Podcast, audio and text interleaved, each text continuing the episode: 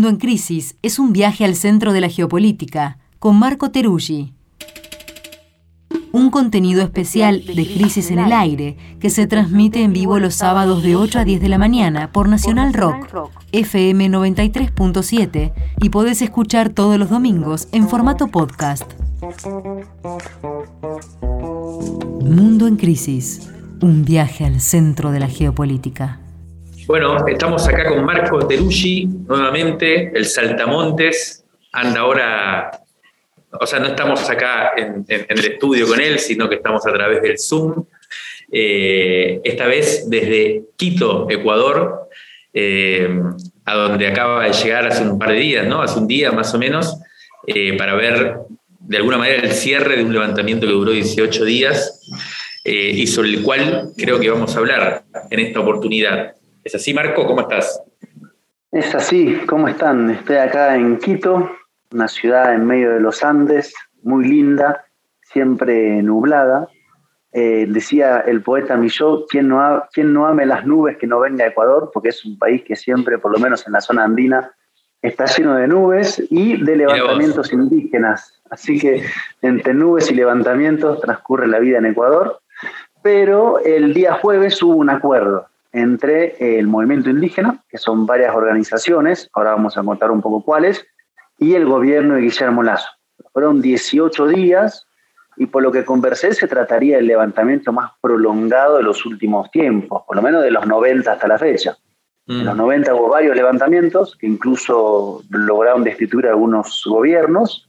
Luego hubo el paréntesis del tiempo de la Revolución Ciudadana, Rafael Correa, y en el 2019 regresó un levantamiento y ahora tres años después otro más. Así que estamos nuevamente bajo un tiempo neoliberal signado por respuestas en clave de movimiento indígena, levantamiento, y esta dinámica tan como propia de acá, que es eh, que se empiezan a generar los bloqueos en diferentes provincias del país y finalmente las movilizaciones se trasladan hasta la capital. Así que fueron 18 días uno de los más prolongados y también dicen uno de los más masivos. Y el jueves, en un escenario muy complejo, finalmente se eh, logró el acuerdo. Esto sería el titular de la situación. Marco, ¿y qué, se cuenta acerca del acuerdo? ¿Qué sensaciones eh, recabaste? Por mi parte, em, escuché que fue un acuerdo un poco de compromiso, ¿no? Porque además llegó después de un intento de destitución del presidente que no prosperó. La pregunta es si fue una especie de pérdida para ambos o si hubo un ganador claro. ¿Cómo lo viste? Bueno, hay diferentes análisis al respecto. En primer lugar, decir que la CONAI, que es la principal organización, que es la Confederación de Nacionalidades Indígenas del Ecuador, que tiene organizaciones en la sierra, en la costa y en la Amazonía, Ecuador es un país como de tres grandes regiones, pues la CONAI había planteado un pliego de 10 puntos, ¿no? 10 puntos que algunos eran propios del sector, em, que tiene que ver con la cuestión, por ejemplo, de educación indígena, propia del sector en términos más del campesinado indígena, producción, precios, insumos, y algunos puntos más del orden de, diríamos, el modelo económico, como la cuestión de la expansión de la frontera petrolera, o la frontera minera, o la no privatización de empresas estratégicas del Estado. digamos que la CONAI tenía algo que es muy interesante, que es que tenía en su pliego de demandas tanto cuestiones propias como cuestiones de lo nacional. Era como una suerte de gran motor de una eh, protesta a nivel nacional. Esto es muy interesante.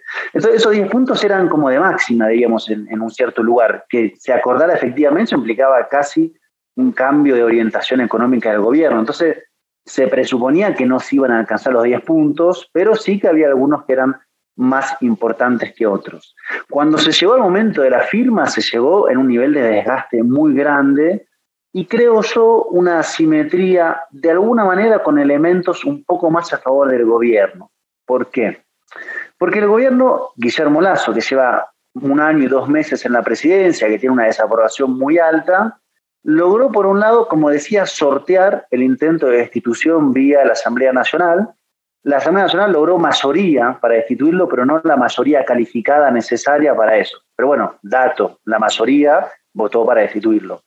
Logró sortear eso y logró sobre todo un punto central, además de eso, o que eso es expresión de este punto, que es un respaldo de los grupos económicos, políticos, policiales y militares. Es decir, el bloque de poder no le soltó la mano, no lo sacrificó, sino que al contrario se rearticuló para defenderlo. Entonces, el movimiento indígena, que desplegó una fuerza muy grande, se encontró con que enfrente había un presidente, sí con muy poca legitimidad social, pero respaldado por los grandes sectores de poder. Y esto no se modificó. Entonces, un gobierno respaldado y sostenido en la Asamblea Nacional, por las fuerzas policiales, militares, económicas, contra un movimiento indígena con 18 días de movilización, cinco personas asesinadas en ese contexto, grandes represiones, estado de excepción, negoció con lo que le quedaba, a mi modo de ver, de fuerza para negociar. O sea, ambos necesitaban un acuerdo, creo que el movimiento indígena, tal vez un poco más por el nivel de desgaste que tenía, que es, por ejemplo, mantener a 35.000 personas que vienen de las provincias en Quito, lo que implica alimentarlas, alojarlas, toda una red de solidaridad, aguantar las represiones, los heridos. Así que sobre eso hay diferentes lecturas en cuanto al acuerdo como tal. El punto más significativo, que es como lo más simbólico, es que se logró que se redujera el precio de la gasolina en 15 centavos, que para algunos es poquito, para otros es, bueno, se logró, que se bajara. La CONAIE pedía 40 centavos, el gobierno decía 10, cerraron en 15. Eso fue lo más simbólico, digamos, lo que más resaltó. Quien lo ponían de forma negativa decían, bueno, 18 días de paro para 15 centavos no es mucho. Pero si uno ve un poco más grande, se ve, por ejemplo, que lograron que el gobierno derogue el decreto 95 que amplía la frontera petrolera y las concesiones a empresas privadas en el ámbito petrolero, lo cual es un tema medio central en la cuestión económica. Se logró mayores apoyos para los sectores necesitados, apoyos para los insumos para la producción, y eso habrá que ver después si el gobierno cumple. Ahora hay 90 días de mesas de trabajo, y yo me atrevo a decir que esto es una suerte de tregua, o como una pausa de un capítulo en una crisis que no terminó ayer ni anteayer y que seguramente va a rebrotar en un momento no tan lejano. Marco, mencionaste recién los cinco muertos productos de la, represión y, también los heridos. Te quería preguntar si eh, al, haberse firmado el acuerdo se, retiró, digamos, cómo, está la situación de la presencia de, esos dispositivos represivos ahí. Y, por otro lado, ¿quiénes son esos muertos? ¿no? ¿Quiénes, quiénes fueron las personas que, o a qué sectores pertenecían eh, las personas que perdieron la vida en el curso de las protestas? Eh, el estado de excepción se levantó en las provincias donde todavía estaba y la militarización se replegó, digamos, con un costo alto, además de los cinco muertos, hay un militar que fue asesinado el lunes en la noche, que no quedó claro de dónde vino la bala, hubo un escenario represivo en la zona de la Amazonía de madrugada contra un corte y en ese contexto resultó muerto un militar. Y la fiscalía está investigando a ver de dónde vino la bala, si fue un disparo en medio de la noche de las fuerzas militares o de algún sector manifestante, no está claro. En todo caso, el gobierno en su momento lo utilizó con mucha fuerza para levantarse ese día del diálogo. Luego habría que ver bien quiénes fueron los cinco, no tengo un listado acá completo, sí son gente que se manifestaba, que venía de provincias, de diferentes sectores indígenas, campesinos, que fueron asesinados, algunos de ellos en Quito, uno fue muy notorio, porque le dispararon una bomba lacrimógena en la cabeza a tres metros de distancia y la radiografía muestra una bomba incrustada dentro de un cerebro, digamos. Yo creo que el nivel de represión que se desplegó fue realmente muy alto. Lazo salió en cadena nacional dos veces a decir que iba a aumentar el nivel de represión. Su discurso fue, me están queriendo hacer un golpe de Estado. El que encabeza eso es Leonidas Isa, que es el principal dirigente de la CONAIE. Es un bandido, no voy a negociar con ellos, necesito reprimir aún más porque además están armados. O sea, fue un gobierno que anunció por esta posición de fuerza que les decía que iba a reprimir más y así lo hizo, digamos. Y después lo otro, y que está esto en pleno desarrollo y no está nada claro qué va a pasar, son las causas. Abrieron muchas causas contra los manifestantes, en particular contra Leonidas Isa, que el lunes, ahorita dentro de dos días, tiene que declarar porque la fiscalía le está armando un expediente y lo quieren encarcelar por unos varios años. Así que lo que se viene ahora es toda la parte de criminalización vía Poder Judicial y ahí no está claro lo que se acordó. Me parece que no mucho y eso puede ser un nuevo capítulo Y ahí menciona aparte la figura de Isa, ¿no? Es tal vez el, blanco principal hoy del gobierno, de los sectores dominantes, es voltear a Líneas Isa, digamos. Un dirigente indígena que viene de tradición de izquierda, de algunas raigambres maoístas incluso, eh, que no responde de ninguna manera a lo que aspira eh, la derecha y el gobierno a que sea un movimiento indígena domesticado, que se le dé una cuota de poder y se quede relativamente quieto. Un segundo, una, eh, una aclaración sobre el tema de los, de los muertos que preguntaba Jime, Marco, porque mientras eh, hablabas estuve buscando un informe preliminar eh, que publicó acá una red de organizaciones de derechos humanos y aparece en el nombre de los cinco, en principio fallecidos, asesinados, digamos.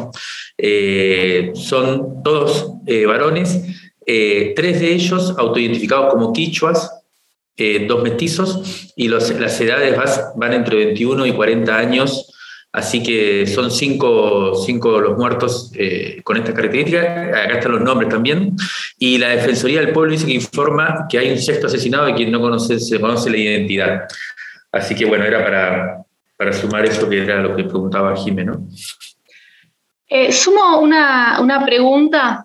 por un lado pensaba en esto que, que decías, Marco, de la persecución judicial pensando un poco en paralelo con, lo que pasa también acá en Argentina, con, los reclamos ambientalistas y demás en, las provincias, y pensando en esta idea de, los reclamos que vienen de afuera, ¿no? Vos decías también que venían de las provincias a la ciudad. ¿Qué pasa en las ciudades con estos reclamos que vienen o estas protestas que vienen desde afuera, digamos, a, las ciudades? ¿Qué, lugar ocupan, digamos? Y además, ¿qué, ¿cómo se vive en las calles ahora? ¿Qué, qué estás viendo?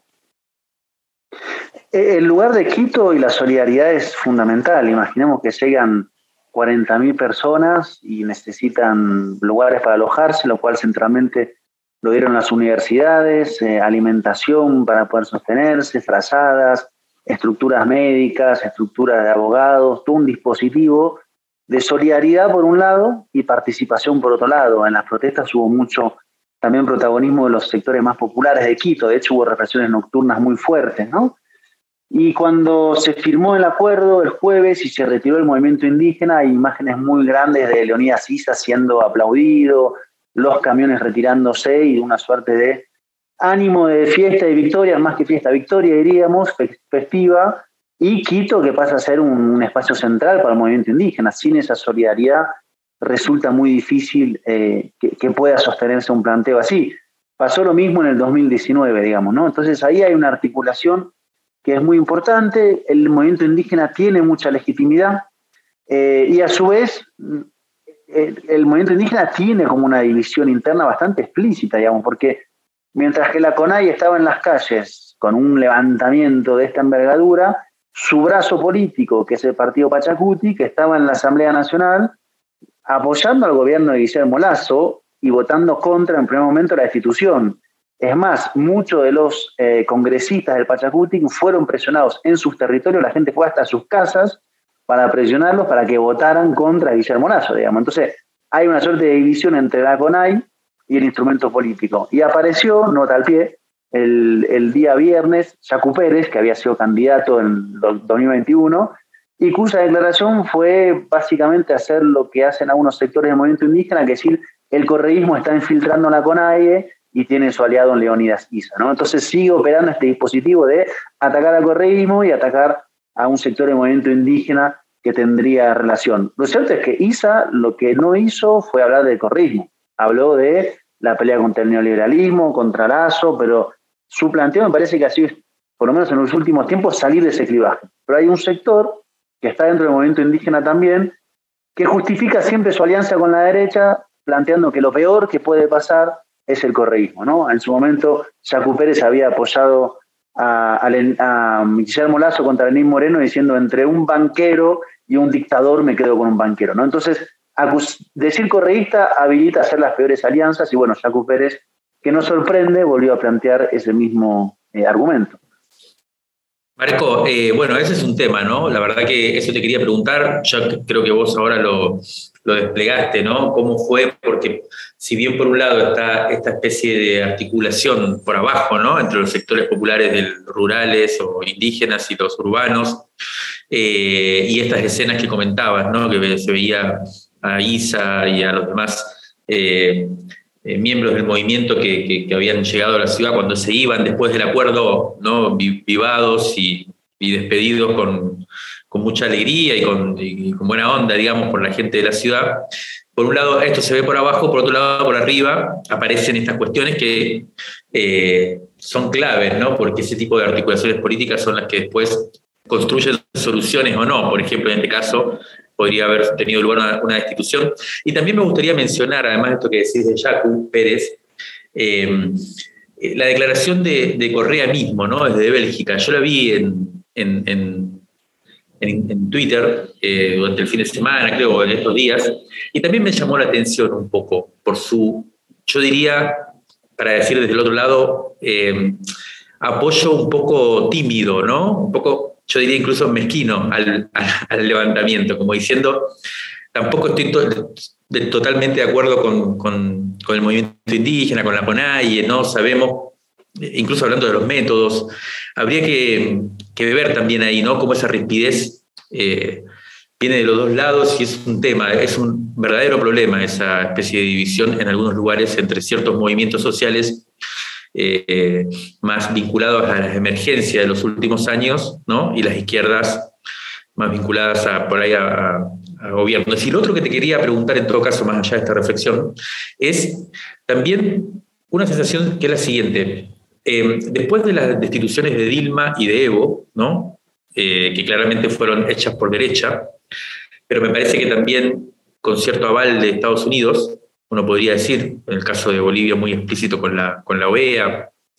Eh, los últimos intentos en Perú, por un lado, y ahora en, Ecuador, por supuesto que vienen de lugares distintos, ¿no? Cada una, pero no parecen prosperar. No sé si eso te genera alguna reflexión o, o, no tiene mucho, mucho que ver, digamos, ¿no? Eh, esta secuencia. Bueno, me parece que acá era el primer ejercicio de esta naturaleza, digamos. Eh, acá se llama la muerte cruzada, ¿no? Que es que renuncia el legislativo, renuncia el ejecutivo y se va a elecciones generalizadas. La gran diferencia acá es que estaba impulsada, digamos, por, por los sectores, digamos, populares en términos generales por la CONAI y progresista por, por el correísmo, digamos, ¿no? Pero los, los poderes los partidos de derecha cerraron filas para, para sostener al Lazo y no prosperó, no prosperó por pocos votos, digamos. También podríamos estar hablando de otro escenario.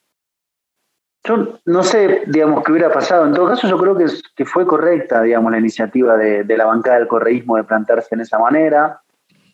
Consiguió, digamos, el correísmo tiene muy poca fuerza en la calle, tiene sí respaldo Correa históricamente en muchos sectores, pero no tiene un instrumento o organización para disputar. Y en ese espacio que tiene el institucional, creo que ahí jugó bien eh, pero bueno, no alcanzó. Eh, y John, digamos, Lazo sí denunció como un intento golpista en su, en, su contra. Yo, ante un levantamiento de esta magnitud, una desaprobación de esa magnitud, y la posibilidad de un instrumento como de foja cero, que bueno, volvamos al punto de volver a dar los, los, votos, a ver en qué situación estamos, yo lo veía como, como algo interesante, que podía plantear un cierre a la crisis. Para mí la idea principal que queda en Ecuador es que la crisis no se cerró. O sea, esto es un capítulo de algo que las elecciones presidenciales de 21 pusieron a Lazo como presidente, pero va a ser más neoliberalismo, más consecuencias conocidas y más resistencias, y esto nos estabiliza. Ecuador vuelve a ser Ecuador después del paréntesis correísta, levantamiento indígena, inestabilidad, neoliberalismo, y ahora un banquero offshore del Opus Dei. Marco, ¿te quedas en Ecuador un rato más? Unos días nomás, ya es hora de volver a Argentina por unas semanas. Espero que, el viento, el frío sea. Acá eh, igual. igual acá no hace calor, ¿eh? ¿eh? Así que bueno, si estás volviendo por ahí la próxima, eh, nos encontramos acá en el estudio. Es lo más probable. Bueno, Marco, Que tengas una buena semana. Gracias por compartir este momento con nosotros. Un abrazo grande.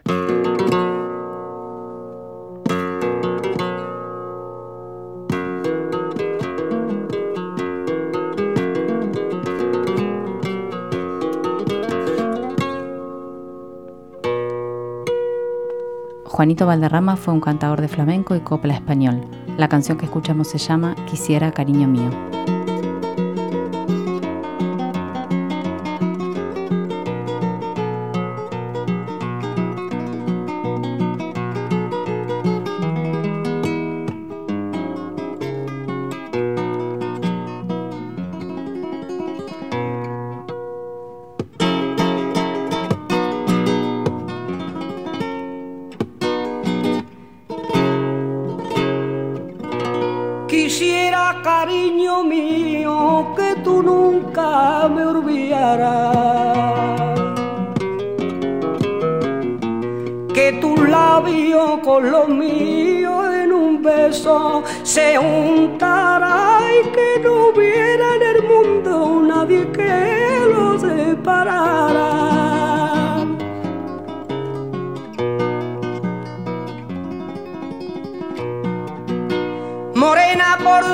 cariño, sabe lo que estoy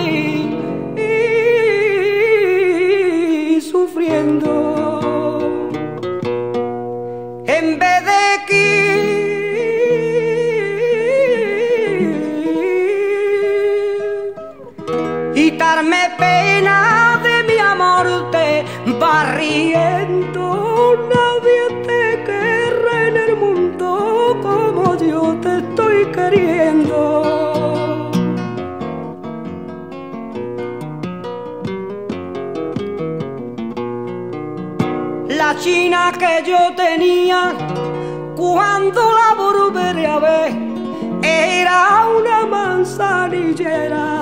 Me dejó de querer, yo la vi. Yo la vi, ella no me vio, estaba comiendo mango sentada en el malecón, yo la vi. Yo la vi, ella no me vio, estaba comiendo mango sentada